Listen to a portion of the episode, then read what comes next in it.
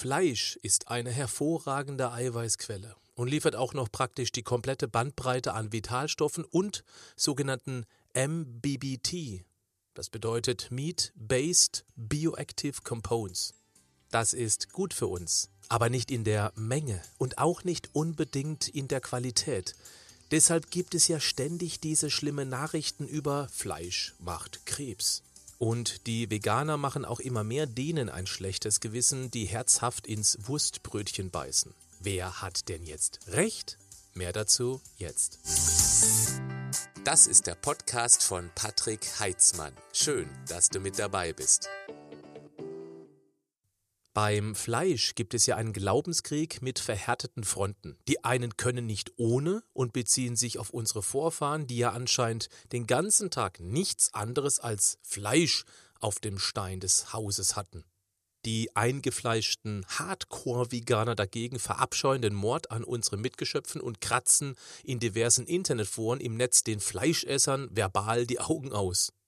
Dieses Militante, dieses ganz oder gar nicht, in beide Richtungen, erinnert mich irgendwie an Glaubenskriege im Nahen Osten, die für uns hier völlig unverständlich sind, dann aber selbst auf den Tellern zu Hause ausgetragen werden.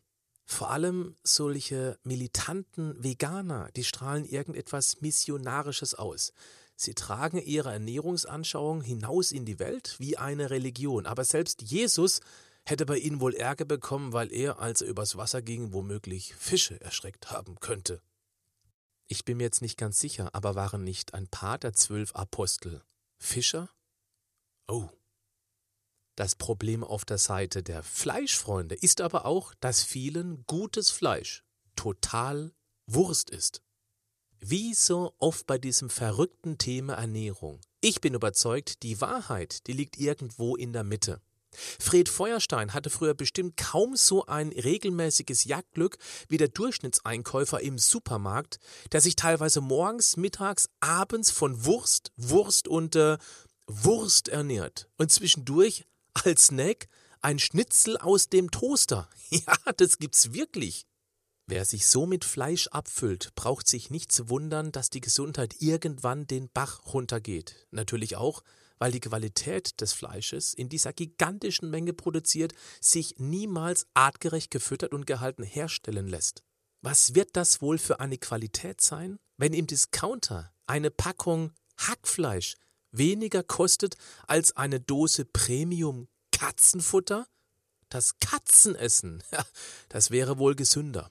Selbst die Katze zu essen wäre wahrscheinlich gesünder. Ich habe mal auf einer Grillparty von einem Nachbar Folgendes erlebt. Er fragt sie, möchtest du ein Steak? Dann sagt sie, nee, danke, ich bin Veganerin. Meint er, oh, das tut mir leid. Sagt sie, nein, nein, das ist keine Krankheit, ich esse freiwillig kein Fleisch. Kein Fleisch? Okay, dann gebe ich dir halt eine Wurst. Ja, finde den Fehler. Klar, die vegane Ernährung ist zu einem festen Bestandteil unserer Gesellschaft geworden. Allerdings liegt dieser Gastgeber fast schon wieder richtig. Können wir denn wirklich wissen, was in einer solchen Wurst alles drinsteckt? Ist das wirklich Fleisch? Ich glaube, das bleibt ein Geheimnis, das nur die Fleischindustrie kennt. Da ernähren sich vielleicht mehr Menschen vegan, als sie eigentlich denken. Da gab es vor ein paar Jahren mal doch diesen Skandal. Da wurde Hackfleisch mit Weizenmehl, Wasser und Weizeneiweiß gestreckt. Wissen wir wirklich, was da heute ins Billighack reingematscht wird? Vielleicht wird so bald Altreifengranulat entsorgt. Ja, super, dann furzen wir vielleicht eine Bremsspur in den Schlüpfer. Ja, mit Profil. Und da kann ich irgendwie jeden verstehen, der einfach keine Lust mehr hat, auf diese ganzen Fleisch-Horrorgeschichten und zum Vegetarier oder Veganer wird. Beißen eigentlich Vegetarier und Veganer später ins Gras? Bei Veganern gibt es meines Wissens noch keine wirklich belastbare Metastudie dazu.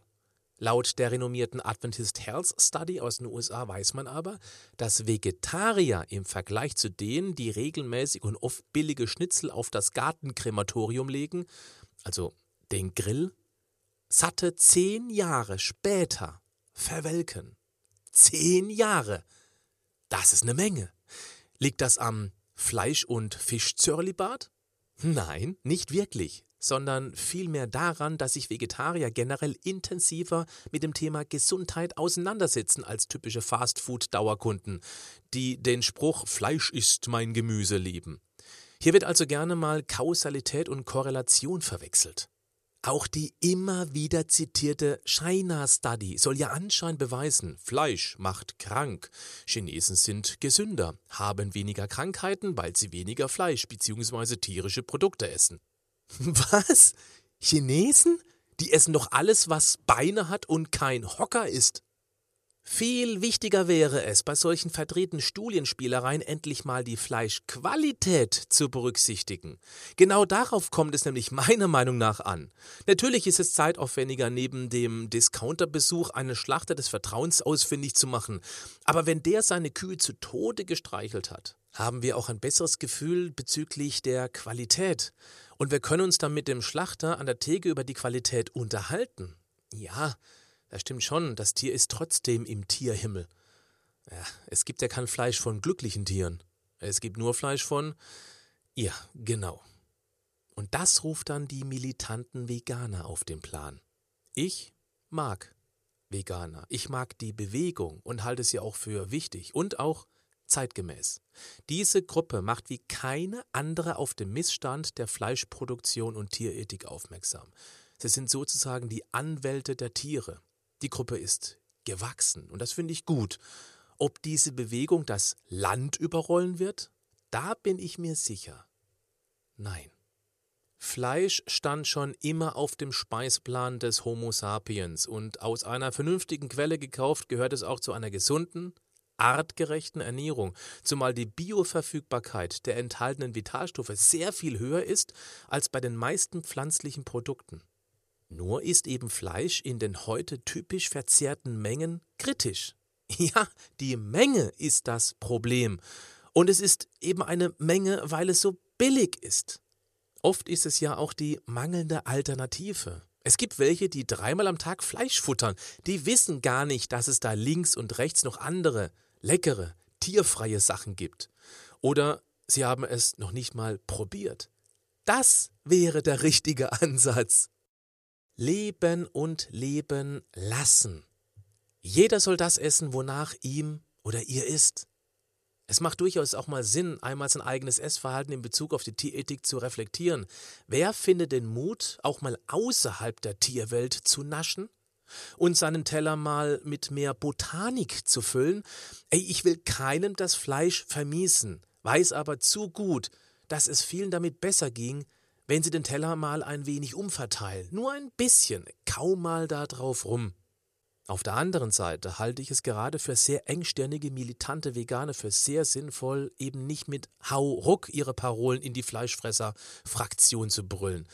Da sind wir wohl alle irgendwie noch Kinder. Wenn uns etwas verboten und schlecht geredet werden soll, reagieren wir mit Trotz. Mit Mäßigung und stoischer Ruhe erreicht man doch viel mehr als mit militanten Schlachtrufen. Guten Appetit. Einen ganz kurzen Moment noch, der könnte sich für dich lohnen. Fast drei Jahrzehnte Erfahrung stecken nicht nur in meinem Podcast, meinen Büchern und meinen Firmenvorträgen, sondern auch komprimiert in meinem kostenlosen Online-Workshop, zu dem ich dich hiermit einladen möchte.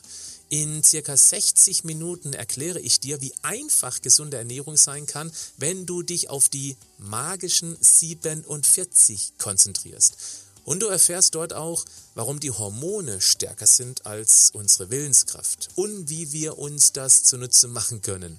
Ich zeige dir auch eine einzigartige Idee, wie du deinen inneren Schweinehund sozusagen auf die Hundeschule schicken kannst. Und du kannst mir dort auch Fragen stellen, die ich dir dann beantworten werde. Gib einfach webinar-ph.de ein. Webinar-ph für Patrick Heitzmann.de und suche dir einen passenden Termin aus. Du findest die Webadresse auch in den Show Notes. Bleib gesund, aber mach auch was dafür.